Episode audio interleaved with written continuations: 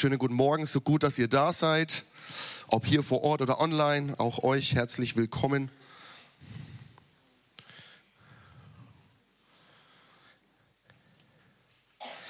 Ja, unsere Löwen, das heißt die großen Kids, die dürfen jetzt in die Kinderstunde gehen. Viel Spaß euch, gesegnete Zeit. Wir haben ja ein Verständnis von Kindergottesdienst, dass Kindergottesdienst nicht nur eine Aufbewahrungsstelle ist, ja, während die Erwachsenen die großen Gottesdienst feiern, müssen die Kids irgendwo bespaßt werden, sondern wir glauben und wir wollen äh, erwarten, dass unsere Kids Gott erleben und Gott begegnen. Amen. Eigentlich müssten wir sagen, die Kids feiern Gottesdienst und die Eltern müssen auch irgendwie beschäftigt sein. Eigentlich müssten wir es mal umgedreht sehen, ja? Unsere Kids, dass sie wirklich unsere und unsere Jugendlichen, dass sie ein festes Fundament in ihrem Leben bekommen, dass sie schon früh einfach wissen, auf wen sie ihr Leben bauen können. Amen. Ich darf uns ein paar Infos noch weitergeben. Am Mittwoch findet wieder der Gottesdienst unter der Woche statt mit einem der besten und spannendsten Bücher des Alten Testaments. Wir sind immer noch im dritten Buch Mose. Wir sind schon auf der Zielgeraden, aber ihr könnt noch mit einsteigen, ist kein Problem.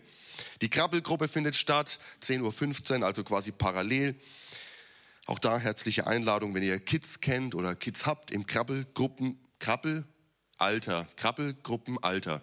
Ja, das könnt ihr alle mal üben bis nächste Woche. Krabbelgruppenalter, dann seid herzlich eingeladen. Es findet ein Chapterabend statt ähm, am kommenden Freitag in Bayersdorf, Christen im Beruf, mit Frank Brandenburg, ein Finanzmanager. Sicherlich sehr spannend, auch da herzliche Einladung. Ein Freundinnen-Treff mit für alle unsere Damen und Mädels am 7.2. um 19 Uhr. Auch da seid gerne dabei. Und auch die Bivo steht wieder an, die Bibelwoche, die von unseren Geschwistern aus Sonnefeld, unserer Nachbargemeinde, immer veranstaltet wird um Ostern. Auch da herzliche Einladung, seid gerne dabei. Ich durfte einige Male als Mitarbeiter vor ein paar Jahren dabei sein. Das ist immer eine starke Zeit und eine richtig gute Zeit für unsere Kids. Und dann darf ich euch noch einladen zu unserem Gemeindeforum am kommenden Mittwoch um 19.30 Uhr. Es geht um die Themen Gemeindeumbau, was ist geplant, wie kannst du unterstützen und es geht um die Frage der Pastorenstelle. Ich bin ja aktuell noch Pastor in Ausbildung und wir sind als Gemeindeleitung jetzt natürlich schon länger auch in den Austausch gegangen. Äh, Im Herbst endet meine Ausbildungszeit und wir können uns das gut vorstellen, ja, dass ich vom Pastor in Ausbildung zum Pastor werde. Aber natürlich möchten wir euch mit hineinnehmen und äh, am Mittwoch habt ihr die Möglichkeit, Fragen zu stellen. Einfach, was interessiert euch noch? Wo sind Dinge offen oder ja, einfach Dinge, die euch interessieren.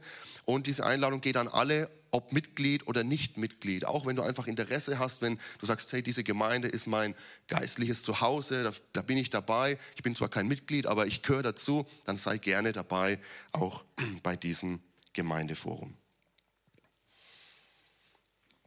Ja, wenn dir das zu schnell ging und du auf dem Laufenden bleiben möchtest, dann kannst du uns gerne folgen bei Facebook, bei Instagram, bei YouTube gibt es unsere Gottesdienste live und zum Nachhören.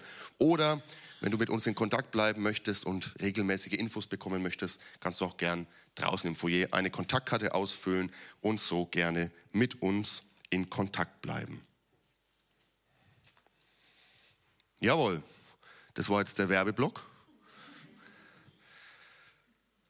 Und jetzt starten wir in die Predigt. Wir sind in einer Predigtserie, die wir heute abschließen. Sagt mal alle, oh, oh. Ist immer schade, wenn eine Predigtserie zu Ende geht. Aber keine Sorge, die nächste kommt bestimmt. Ja? Wir sind in einer Predigtserie, die heißt, warum Ruhe unsere Rettung ist.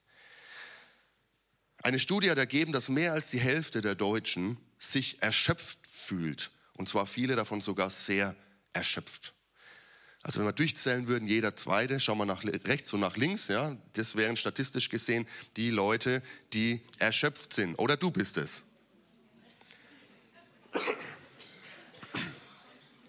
Und so fragt man sich doch, hey, woran liegt es? Vielleicht bist du da und sagst, hey, ich bin wirklich richtig erschöpft. Ich fühle mich so richtig irgendwie müde.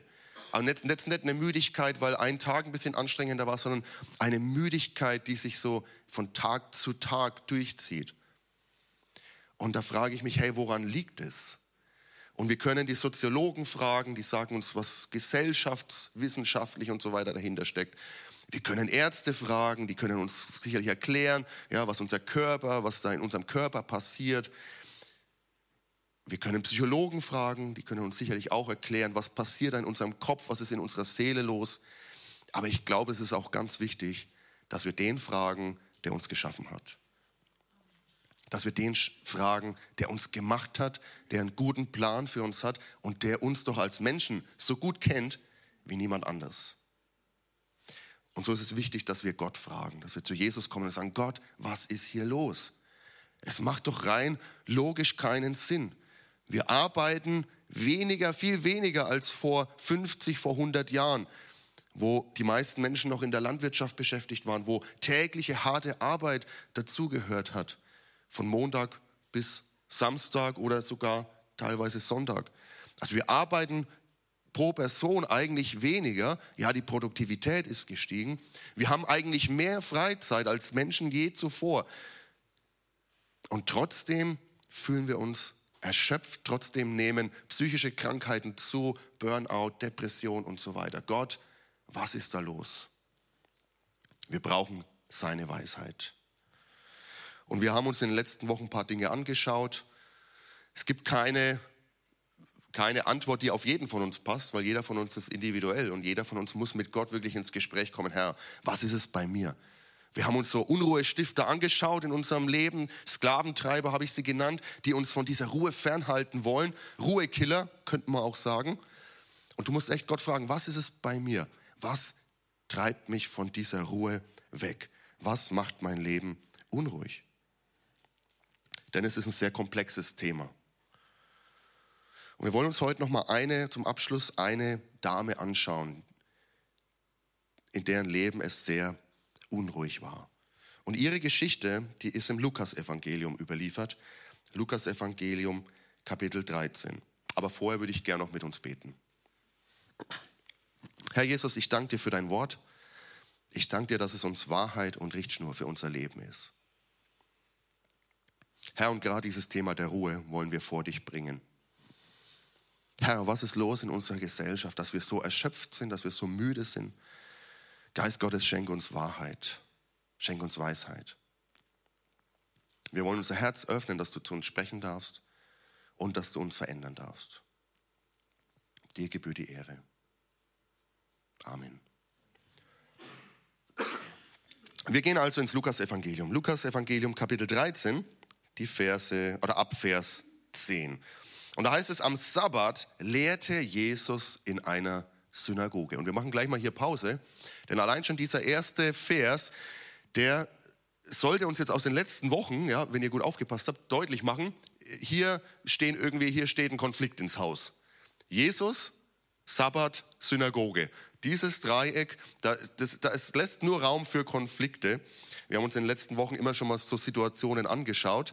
Also es ist Sabbat, es ist der Ruhetag der Juden. Gott hat vorgegeben, sechs Tage sollst du arbeiten. Am siebten Tag, am Sabbat, sollst du ruhen.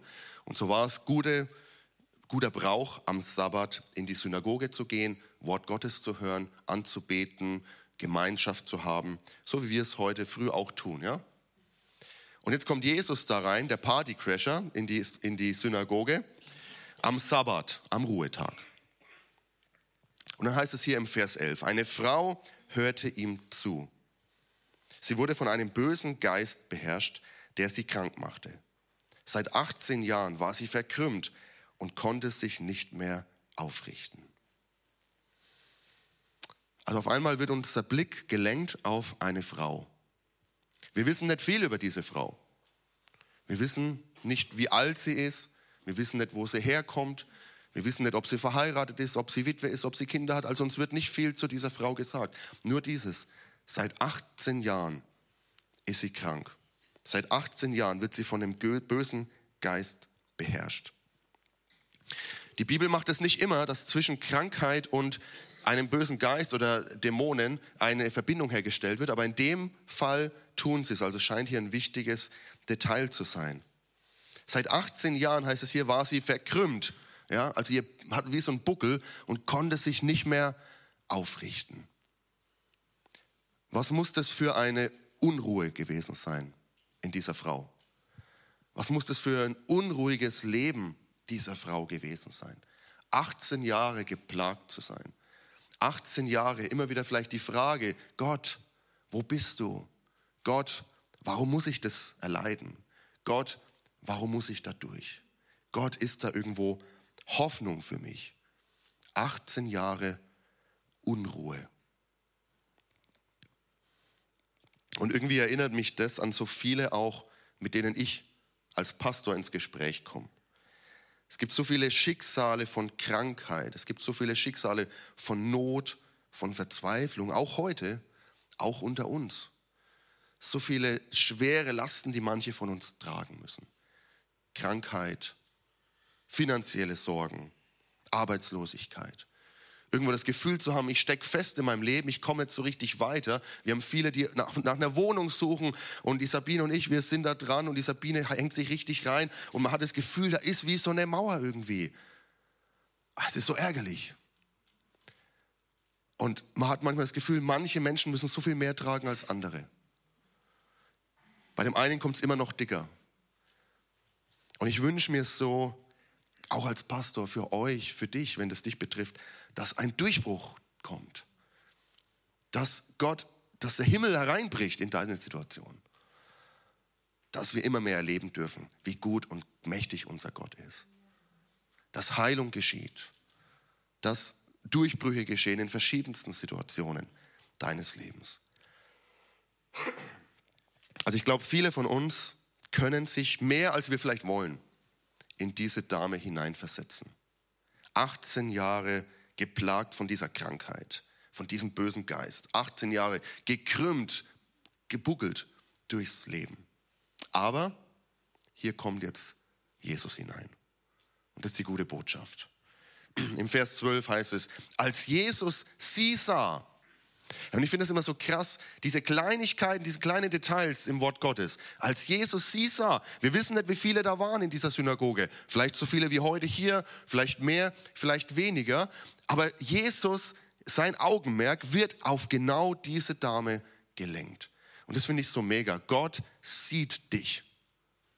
Auch wenn du das Gefühl hast, hey, ich, ich, ich stecke da fest irgendwo in meinem Leben, wo ist Gott und hat er mich vergessen?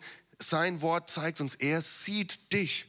Auch wenn Menschen dich übersehen, auch wenn die Gesellschaft dich vielleicht übersieht, Gott sieht dich. Jesus sieht dich. Und er sah diese Frau. Und er rief sie zu sich. Und er spricht hinein, du bist von deinem Leiden erlöst. Er legte seine Hände auf sie, sofort richtete sie sich auf und dankte Gott von ganzem Herzen. Wow, wieder mal tut Jesus das, was nur er tun kann. Er tut ein Wunder. Diese Frau, die seit 18 Jahren geplagt ist von diesem bösen Geist und dieser Krankheit, er befreit sie. Amen, Halleluja. Hey, was ist das für ein Zeugnis? Jesus ist da. Er sieht diese Frau und er tut was gegen ihre Not. Am Sabbat, und es ist kein Zufall, dass es am Sabbat geschieht, am Sabbat darf diese Frau erleben, was Sabbat wirklich heißt, was Freiheit bedeutet, was Heilsein bedeutet. Am Sabbat kriegt sie einen Vorgeschmack auf das, was der Himmel, was, wenn der Himmel hereinbricht. Und sie erlebt endlich nach 18 Jahren, ich habe es jetzt nicht ausgerechnet, wie viele Sabbate sie so durchgemacht hat, mit dieser Unruhe, nach 18 Jahren erlebt sie endlich diese Sabbatruhe, die Gott für sie vorbereitet hat, die Gott sich eigentlich gedacht hat, wenn er an den Sabbat gedacht hat. Auf einmal steht Jesus vor ihr und er führt sie hinein in dieses Heilsein. Aber, da ist leider ein Aber. Da, wo Ruhe ist, ich glaube, das habt ihr in den letzten Wochen auch schon gemerkt. Da, wo Ruhe ist, das sind die Unruhestifter. Das sind diese Ruhekiller, die Sklaventreiber nicht weit, oder? Da, wo du einen Geschmack bekommst von seiner Ruhe, endlich, ja, das sind schon wieder die Sklaventreiber bereit, um dich wieder aus dieser Ruhe rauszutreiben. Und so ist es auch bei dieser Frau. Im Vers 14 lesen wir, aber Der Vorsteher der Synagoge war empört darüber, dass Jesus die Frau am Sabbat geheilt hatte. Er sagte zu den Versammelten, interessant, er sagt nicht zu Jesus, vielleicht hat er sich nicht getraut, er sagt zu den Versammelten, die Woche hat sechs Arbeitstage, an denen könnt ihr kommen und euch heilen lassen, aber nicht ausgerechnet am Sabbat. Also für mich klingt das ja fast wie Comedy, muss ich sagen. Die Woche hat sieben Tage, Leute. Sechs Tage könnt ihr kommen, ihr könnt euch heilen lassen, kein Problem. Aber doch bitte nicht am Sabbat. Ja? Leute, haltet euch doch wenigstens am Sabbat zurück.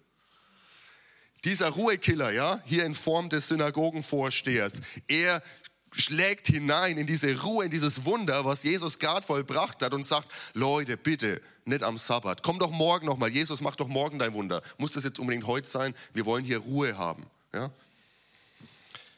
Also unsere Ruhekiller, die lassen uns nicht in Ruhe. Ja? Sie wollen immer wieder diese Ruhe uns nehmen. Und so haben sich manche auf die Seite des Synagogenvorstehers geschlagen, also manche, die die Bibel auslegen. Und sie haben behauptet, Jesus hat hier ein Sabbatgebot gebrochen, ja, des Nichtarbeitens, kein Werk zu tun, weil er irgendwie einen höheren Sinn darin sieht. Aber ich glaube das nicht. Und viele andere Ausleger auch nicht, sondern nein, Jesus hat das Sabbatgebot nicht gebrochen, sondern er hat eigentlich den Sinn, den Gott hinter dem Sabbat gesehen hat, erst erfüllt. Er hat diese Frau erst in die wahre Sabbatruhe hineingeführt, indem er sie heilt und befreit. Ist sie überhaupt erst in die Lage gekommen, diesen Sabbat, den Gott für sie hat, zu erleben und zu genießen. Jesus hat nicht geheilt, obwohl Sabbat war, sondern Jesus hat geheilt, weil Sabbat war. Und so ist Jesus auch sauer in diesem Moment. In Vers 15 lesen wir, doch Jesus, der Herr, erwiderte, ihr Heuchler, ihr bindet doch euren Ochsen oder Esel auch am Sabbat vom Futtertrog los und führt ihn zur Tränke. Und mir verbietet ihr diese Frau am Sabbat aus der Gefangenschaft des Satans zu befreien. 18 Jahre lang war sie krank. Dabei gehört sie doch wie ihr zu Gottes auserwähltem Volk. Daraufhin waren seine Gegner beschämt. Aber alle anderen freuten sich über die wunderbaren Taten von Jesus. Jesus war richtig sauer. Euer Ochsen, eure Tiere, die dürfen am Sabbat getränkt werden, sie dürfen versorgt werden. Aber ein Mensch, meine Tochter, die soll am Sabbat leiden, da kann was nicht richtig sein, sondern auch sie soll in die Freiheit kommen. Aber ich möchte hier einen Aspekt noch herausheben. Wir haben jetzt in den letzten Wochen, vor allem in den letzten zwei Wochen, uns angeschaut, wie kann ich in meinem Leben in diese Ruhe hineinkommen. Letzte Woche habe ich ein paar praktische Dinge gegeben. Zum Beispiel, ja, also wir müssen nicht immer alles übergeistlich sehen. Manchmal ist, heißt es einfach, du brauchst mehr Schlaf. Manchmal ist es einfach, dass du dein Smartphone einfach mal abends ausmachst und nicht durch Social Media oder durch WhatsApp dich durchklickst. Manchmal bedeutet Ruhe einfach zu sagen, hey, ich nehme mir einen Tag Ruhe, einen Tag frei. Ich plan das ein, pro Woche regelmäßige Ruhezeiten zu haben. Manchmal kann das einfach bedeuten, hey, ich, ich plane jetzt einen Urlaub und komme was wolle, ich bin weg für eine Woche. Also es, manchmal kann es ganz praktisch sein. Und Jesus war konkret. Er hat zu seinen Jüngern gesagt, ihr seid hungrig, kommt und esst. Aber hier lenkt Jesus unseren Blick noch auf eine andere Dimension und die dürfen wir nicht vernachlässigen. Er sagt, diese Frau wurde am Sabbat aus der Gefangenschaft des Satans befreit. Das heißt, er sieht zwei Dimensionen. Er sieht einerseits, klar, diese buckelige Frau, wie sie sich nicht mehr aufrichten kann. Er sieht das, was vor Augen ist, die Krankheit. Aber er sagt, da steckt auch noch was anderes dahinter.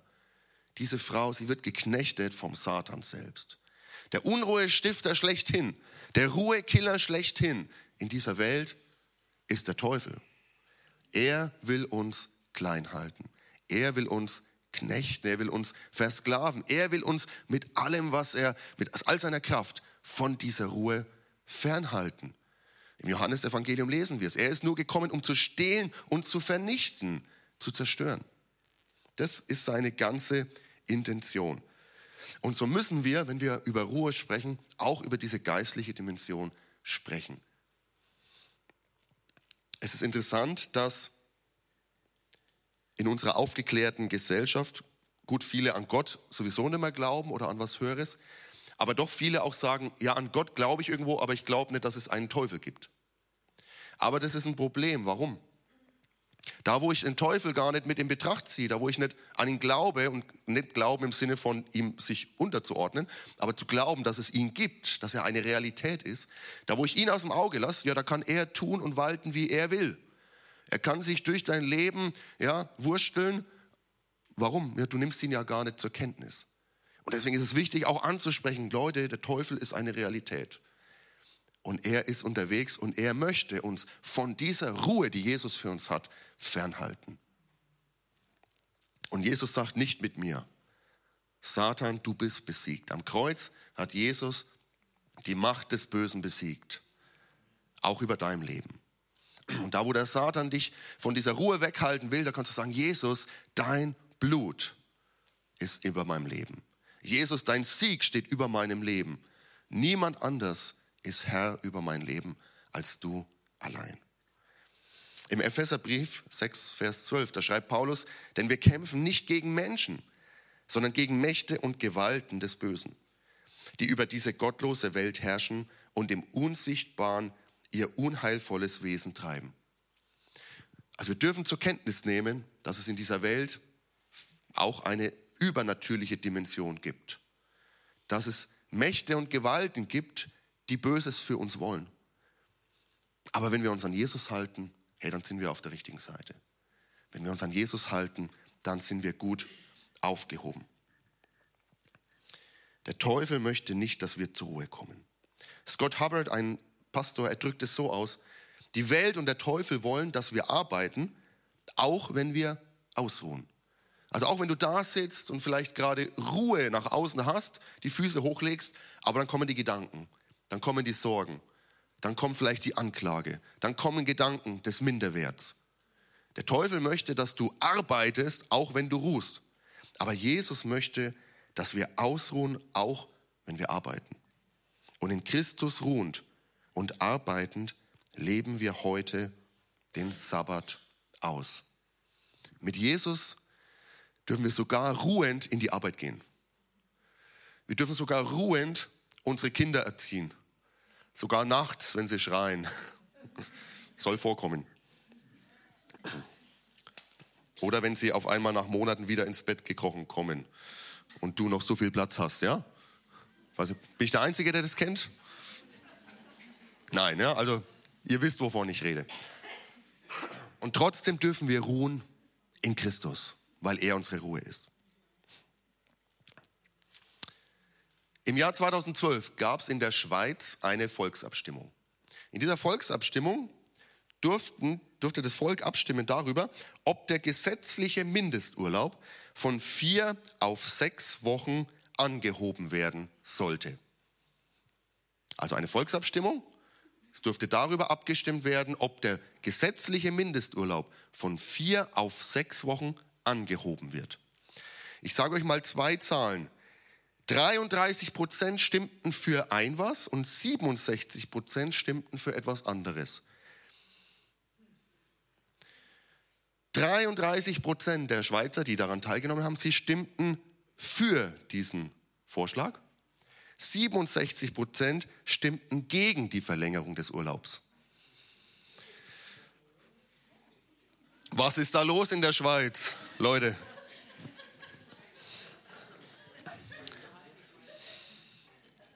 Die Mehrheit spricht sich gegen eine gesetzliche Verlängerung des Urlaubs aus. Was ist da los? Man geht davon aus, dass die Schweizer, vor allem also durch die, durch die Arbeitgeberverbände und so weiter, dass da einfach eine Angst geschürt wurde, Leute, wenn mehr Urlaub bedeutet, wir müssen mehr Leute einstellen, höhere Lohnkosten und so weiter. Das ist ein Nachteil, ein Wettbewerbsnachteil für die Schweiz. Ihr werdet sehen, Arbeitsplätze werden in andere Länder ab, abwandern, wo es dann günstiger ist. Und dieses Argument hat sich scheinbar bei den meisten so verfestigt, dieser Wettbewerbsnachteil, dass sie tatsächlich mehrheitlich gegen diese Verlängerung des Mindesturlaubs sich ausgesprochen haben. Krass, oder? Äh, die Angst, irgendwo zurückzubleiben. Die Angst, dass andere produktiver sein könnten, günstiger sein könnten, mehr anbieten könnten. Ich weiß nicht, gibt es diese Angst bei uns auch? Ich glaube, diese Angst, die kennen wir ganz gut. Und daran sehen wir Ruhe, und das ist mein letzter Punkt für diese Predigtserie, aber mir ist wichtig, dass wir diesen Punkt besonders mitnehmen. Ruhe geht nicht ohne Vertrauen. Ruhe geht nicht ohne Vertrauen. Im Psalm 131, Vers 2, da schreibt der Psalmist, ich bin zur Ruhe gekommen. Mein Herz ist zufrieden und still, wie ein kleines Kind in den Armen seiner Mutter. So ruhig und geborgen bin ich bei dir. Hey, wenn so ein Kind zur Ruhe kommt, einfach vertraut bei Mama oder Papa und einfach den Schlaf der Seligen schläft. Dieses Bild hat der Psalmist hier vor Augen. Vertrauen. Und dieses Vertrauen führt uns zur Ruhe. Wenn ich darüber nachdenke, warum ich so schlecht, also ich selber so schlecht zur Ruhe komme, dann merke ich, ich überschätze oft, was ich tun kann und ich unterschätze, was Gott tun kann. Ich überschätze meine Möglichkeiten und ich unterschätze Gottes Möglichkeiten. Ich denke, es liegt alles an mir und alles muss ich selber machen und alles muss ich leisten, auch wenn das fromme Ich natürlich sagt, natürlich Gott, natürlich bist du es, aber ich muss es trotzdem tun. Ja? Manchmal sind wir ja auch mit uns nicht ganz so ehrlich. Ich überschätze, was ich tun kann und ich unterschätze, was Gott tun kann. Also Ruhe und Vertrauen müssen miteinander gehen. Israel musste Vertrauen lernen, als Gott sagt, sechs Tage sollt ihr arbeiten, aber am siebten Tag sollt ihr einen Ruhetag halten. Und nicht nur das, sechs Jahre sollt ihr eure Felder bestellen, sollt säen und ernten, aber im siebten Jahr sollt ihr eure Felder nicht bestellen. Hey, wenn wir von Wettbewerbsnachteil sprechen, das ist ein Wettbewerbsnachteil, ja? Während alle Völker drumherum sieben Tage die Woche durchblockern, säen und ernten, säen und ernten, arbeiten und produzieren. Und nicht nur das, sondern jedes Jahr durchblockern, säen und ernten, produzieren, produzieren. Und jedes siebte Jahr soll Israel seine Felder brach liegen lassen. Da braucht es Vertrauen. Da braucht es eine Menge Vertrauen dass Gott zu seinem Wort steht, wenn er sagt, im sechsten Jahr werde ich euch genug geben für die kommenden drei Jahre, damit ihr dieses Sabbatjahr halten könnt. Das ist eine Frage des Vertrauens. Und so ist die entscheidende Frage eigentlich dieser ganzen Predigtserie, ob wir auch Gott vertrauen. Die anderen Völker ringsherum, ja, die arbeiten. Waren sie vielleicht die Tüchtigeren? Die würden wahrscheinlich sagen, Leute, äh, Israeliten, ich weiß nicht, was mit euch falsch ist im siebten Jahr, ja, arbeitet weiter, weiterarbeiten, weiterarbeiten, weitermachen. Und jeden siebten Tag, Leute, weitermachen, warum hört ihr auf? Arbeitet, arbeitet, aber Gott sagt Schabbat. Gott sagt Schabbat. Schabbat heißt so viel wie aufhören, unterbrechen. Gott sagt, Schabbat. Denn ich bin euer Gott. Nicht die Götter Ägyptens, nicht die Götter Mesopotamiens und nicht die Götter Kanaans. Ich bin euer Gott. Vertraut mir. Ja, und auch in unserem Leben, diese Unruhestifter, ja, diese Ruhekiller, auch bei uns sind sie doch aktiv und sagen, weitermachen, weitermachen, weiterarbeiten, weiterarbeiten. Und auch in unserem Leben sagt Gott, hey, Schabbat unterbreche, hör auf, komm zur Ruhe, denn ich bin dein Gott. Nicht die Götter des Konsums oder der Werbeindustrie, nicht die Götter der Rastlosigkeit, sondern ich bin dein Gott. Vertraue mir. Ich habe die Welt in der Hand, auch wenn du ruhst. Ich bin da, auch wenn du zur Ruhe kommst.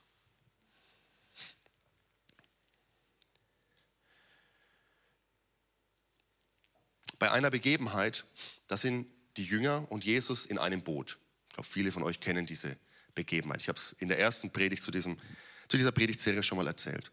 Also sie setzen über auf dem See Genezareth, sie wollen von einem Ufer zum anderen fahren. Jesus und die Jünger sind im Boot. Auf einmal kommt ein Sturm auf, ja, und die Wellen werden immer höher und die Jünger kriegen richtig Angst. Leute, hier schwappt Wasser rein. Ja, wir müssen richtig dagegen ankämpfen, dass unser Boot nicht untergeht. Und was macht Jesus? Er schläft. Er liegt in einer Ecke des Boots, ganz relaxed, und er schläft. Und die Jünger kommen zu ihm und sagen, Jesus, was ist los? Wir gehen unter, kümmert es dich überhaupt nicht? Man juckt es dich nicht, dass wir hier am Untergehen sind. Und Jesus steht auf und er gebietet dem Wind und er gebietet diesem Sturm und er sagt, sei still, schweig. Und sofort legt sich der Sturm und es wird still. Und dann lesen wir in Markus 4, Kapitel, äh, Markus 4, Vers 40, dann wendet er sich nochmal seinen Jüngern zu. Und dann fragt er, warum habt ihr Angst? Habt ihr denn noch immer kein Vertrauen zu mir? Habt ihr noch immer nicht verstanden, wer ich bin? Habt ihr immer noch nicht verstanden, was es bedeutet, wenn ich mit euch im Boot bin? Habt ihr kein Vertrauen zu mir? Und diese Frage geht auch an uns. Hey, habt ihr kein Vertrauen zu mir? Weißt du nicht, was es bedeutet, wenn ich im dem Boot deines Lebens mit dir bin? Dass du getrost ruhen kannst, denn ich bin da. Und so nochmal die Frage an dich heute. Willst du Gott vertrauen? Willst du Jesus vertrauen? Vertrauen ist dein Weg zur Ruhe. Im Psalm 62, Vers 6, da lesen wir, nur bei Gott komme ich zur Ruhe. Er allein gibt mir Hoffnung. Pastor John Mark Comer, der dieses Buch geschrieben hat, was ich letzte Woche schon mal vorgestellt habe, ab, ab heute liegt es auch in der Bücherei, also kommt gerne zum Büchereiteam und leitet euch aus, wenn ihr möchtet. Das Ende der Rastlosigkeit, mach Schluss mit allem, was dich hetzt und komm bei Gott an. Dürft ihr gerne mitnehmen. Und er schreibt, ihr könnt mitlesen, du kannst glücklich sein, genau hier und genau jetzt, durch Christus, der mir die Kraft gibt, die ich brauche. Du kannst ein reiches und befriedigendes Leben führen, egal ob du reich oder arm, Single oder verheiratet bist, ob du kinderlos bist oder die Tage zählst, bis deine vier Kinder aus dem Haus sind, ob du in deinem Traumjob oder für den Mindestlohn arbeitest. Jetzt, in diesem Moment, hast du alles, was du brauchst, um ein glückliches, zufriedenes Leben zu führen. Du hast Zugang zum Vater. Zu seiner liebevollen Aufmerksamkeit, die dir gilt. Jesus lädt uns ein, ihm zu vertrauen. Er sagt, in mir hast du alles, was du brauchst. Ob du reich bist, ob du arm bist, ob du gesund bist, ob du krank bist, ob das dein Leben so läuft, wie du das dir gewünscht hast oder ob es anders läuft. In mir hast du alles, was du brauchst. Vertraue mir. Und so möchte ich euch einladen, bevor wir jetzt dann nochmal in eine längere Zeit heute des Lobpreises gehen, einfach auch eine Antwort zu geben.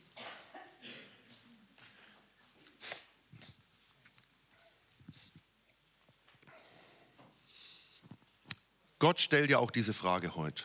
Jesus sagt, vertraust du mir? Vertraust du mir alle Aspekte deines Lebens an? Vertraust du mir die Sorgen deines Lebens an, die Nöte deines Lebens? Vertraust du mir die Verzweiflung deines Lebens an? Und so lädt er uns ein im Matthäus-Evangelium, Matthäus Kapitel 11, Vers 28. Und er sagt, kommt her zu mir. Kommt alle her zu mir, die ihr euch abmüht und unter eurer Last leidet. Ich werde euch Ruhe geben. Jesus ist der Ort unserer Ruhe. Und seine Einladung ist heute da. Und vielleicht hast du noch nie Jesus in dein Herz eingeladen, dann möchte ich dich ermutigen, das heute zu tun und heute das erste Mal Jesus zu vertrauen. Oder vielleicht bist du hier und du sagst, ja, eigentlich hey, ich bin mit Jesus unterwegs, ich, ich folge ihm nach, ich habe schon lang, längst eine Entscheidung für ihn getroffen, aber Leben passiert, Lebensumstände kommen dazu und irgendwie habe ich gemerkt, mein Vertrauen ist geschwunden irgendwo. Ich habe mich mehr auf meine eigene Kraft verlassen und die Sorgen haben mein Vertrauen weggefressen. Und vielleicht möchtest du dich wieder neu entscheiden, Jesus dieses Vertrauen zu geben. Auch dann möchte ich dich einladen, heute so eine Entscheidung zu treffen und wieder zu Jesus zu kommen und zu sagen, Jesus, ich vertraue dir. Herr Jesus, ich danke dir für alles, was du tust, Herr, für alles, was du sprichst, für alles, was du wirkst. Ich danke dir, dass du der Ort unserer Ruhe bist. Und du kennst unsere Gedanken. Du weißt, was in jedem jetzt vorgeht. Und ich danke dir, dass du so gut bist und liebend bist, dass du uns da begegnest, wo wir stehen. Und wenn du möchtest, dann sag doch einfach Gott im Stillen oder laut, sag einfach Gott, ich vertraue dir. Ich entscheide mich wieder neu. Ich vertraue dir. Jesus, zum ersten Mal in meinem Leben sage ich, ich vertraue dir. Mein Leben ist in deiner Hand.